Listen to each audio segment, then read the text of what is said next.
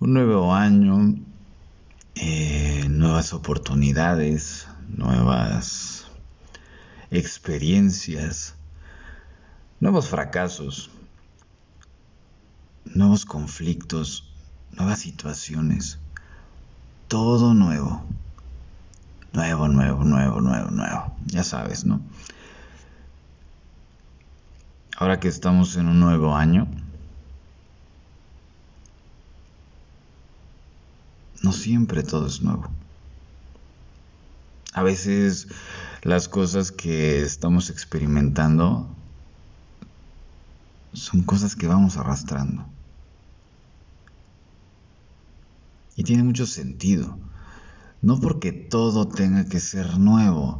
Ahí es donde entra esta parte positiva que de repente muchas personas dicen, es que cada despertar es un es una nueva oportunidad. Sí, tal cual, te la compro. Pero cuando no estamos en nuestro centro, no solamente es una nueva versión de algo que viene siendo lo mismo. Sobre todo cuando estamos cargando situaciones que no nos corresponden. Cuando de repente empezamos a darnos cuenta que no sabemos quiénes somos para nosotros mismos. Que no sabemos qué es lo que la vida a través de nosotros puede aportar. Y ahí, aunque llegue un nuevo año, una nueva experiencia, una nueva oportunidad, una nueva persona con quien compartamos nuestra vida, realmente no es nuevo. Realmente estamos repitiendo patrones. Y es ahí donde realmente nos estancamos, creyendo que vamos a vivir nuevas experiencias cuando realmente lo único que está pasando es que estamos maquillando la mugre. Y no por decir que la mugre sea algo negativo, sino, sino más de lo mismo. ¿Te ha pasado que de repente le dedicas tanto a un proyecto o tanto a una persona que terminas volviéndote eso. A mí en cuestión profesional, en cuestión de mis proyectos, me he dado cuenta en este, pues ya, ya alrededor de 12 años emprendiendo, en donde cometió, bueno, cometía, ahora ya, ahora ya realmente lo he estado soltando, pero cometía el grave error de creer que mis proyectos eran míos y por ende que yo era mis proyectos. Pero si te dijera que solamente soy un medio para que la vida se manifieste a través de esa idea que la vida me regaló. Despersonalizar los proyectos o las relaciones es, es lo que realmente nos permite disfrutarlas. Pero en el momento en que yo creo que yo soy eso que estoy haciendo, o que yo estoy siendo todo eso que siento por una persona, me abandono a mí mismo. No quisiera sonar como el niño predicador, ya sabes, ¿no?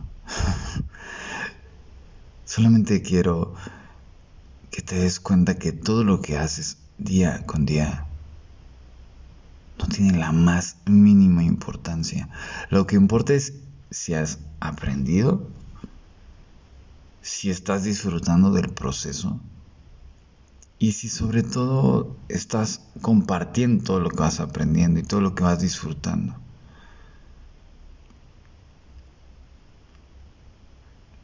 Para no perder tu esencia, lo mejor que puedes hacer es soltar la expectativa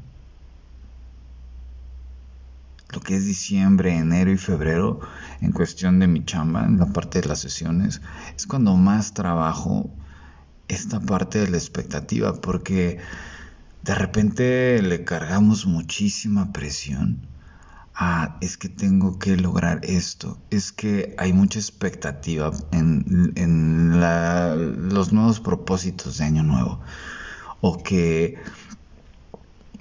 he dependido tanto de una relación o de un proyecto y que si las cosas no están saliendo como mi mente espera, me pierdo.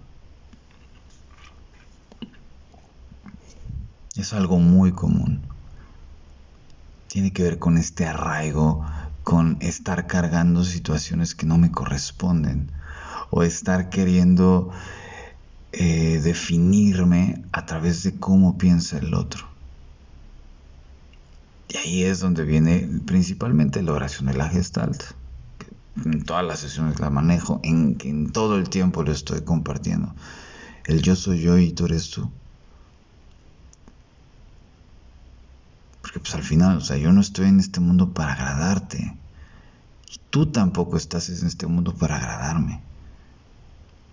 O sea, falto de amor a mí mismo cuando yo permito que tú hagas de mí lo que quieras. Y falto de amor a ti cuando yo hago lo que quiera de ti. Si en algún momento coincidimos, qué bueno. Pero si no, no hay manera. No podemos hacer nada.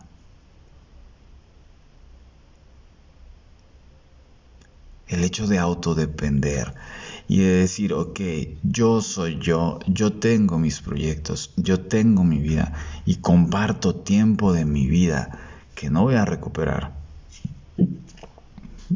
Con la chamba, con, con la pareja, con los amigos, con la familia. Es muy diferente a decir tú eres mi vida. En el momento en que tú dices tú eres mi vida, al proyecto, a la familia, a los amigos, a la pareja, para ellos prácticamente no existes. Y a través de eso lo único que va a suceder es que vas a presionar tanto, vas a atosigar ese proyecto, esa relación. Y no hay manera de que le puedas aportar a alguien que estás 24/7. Yo lo veo en mis, en mis proyectos. Ahorita actualmente son 8. Y muchos, muchos años estaba enfocado a desayunar, comer y cenar proyectos, pero eso cuando va empezando. Ahora, que ya llevamos algo de tiempo, solamente es ir de bajadita, disfrutar y aportar lo, lo, que toque en el momento. Imagínate en una relación, en una relación en donde tú tienes una vida, la otra persona tiene una vida. Y en el momento en que esa persona se vuelve tu vida, tú te quedas fuera de la ecuación y no es justo para ti. Y tampoco es atractivo para la otra persona.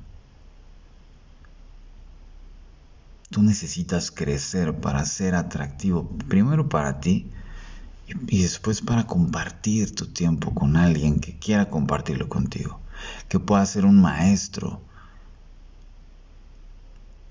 La vida a través de ti te, está aportando muchísimo te aporta oportunidades de crecimiento, te aporta nuevas ideas.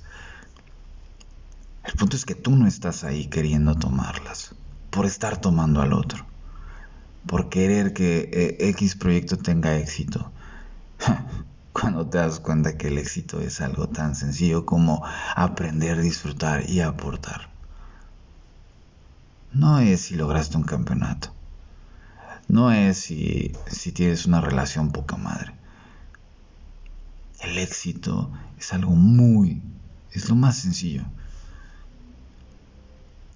Eso que tú crees que ya tienes por añadidura, eso es éxito. Estar vivo, tener salud, tener un empleo, o tener una ocupación, tener una persona, o tenerte a ti la belleza de lo simple, eso es lo que, lo que realmente importa. Y si nos enfocamos al auto, a la autodependencia, tampoco me gusta mucho la palabra, pero... Pero bueno, si vas a depender de algo, por lo menos depende de ti. Depende de lo que la vida te quiera regalar.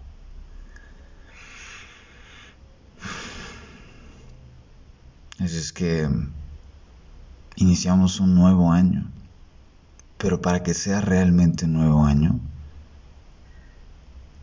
tenemos que agradecer cada momento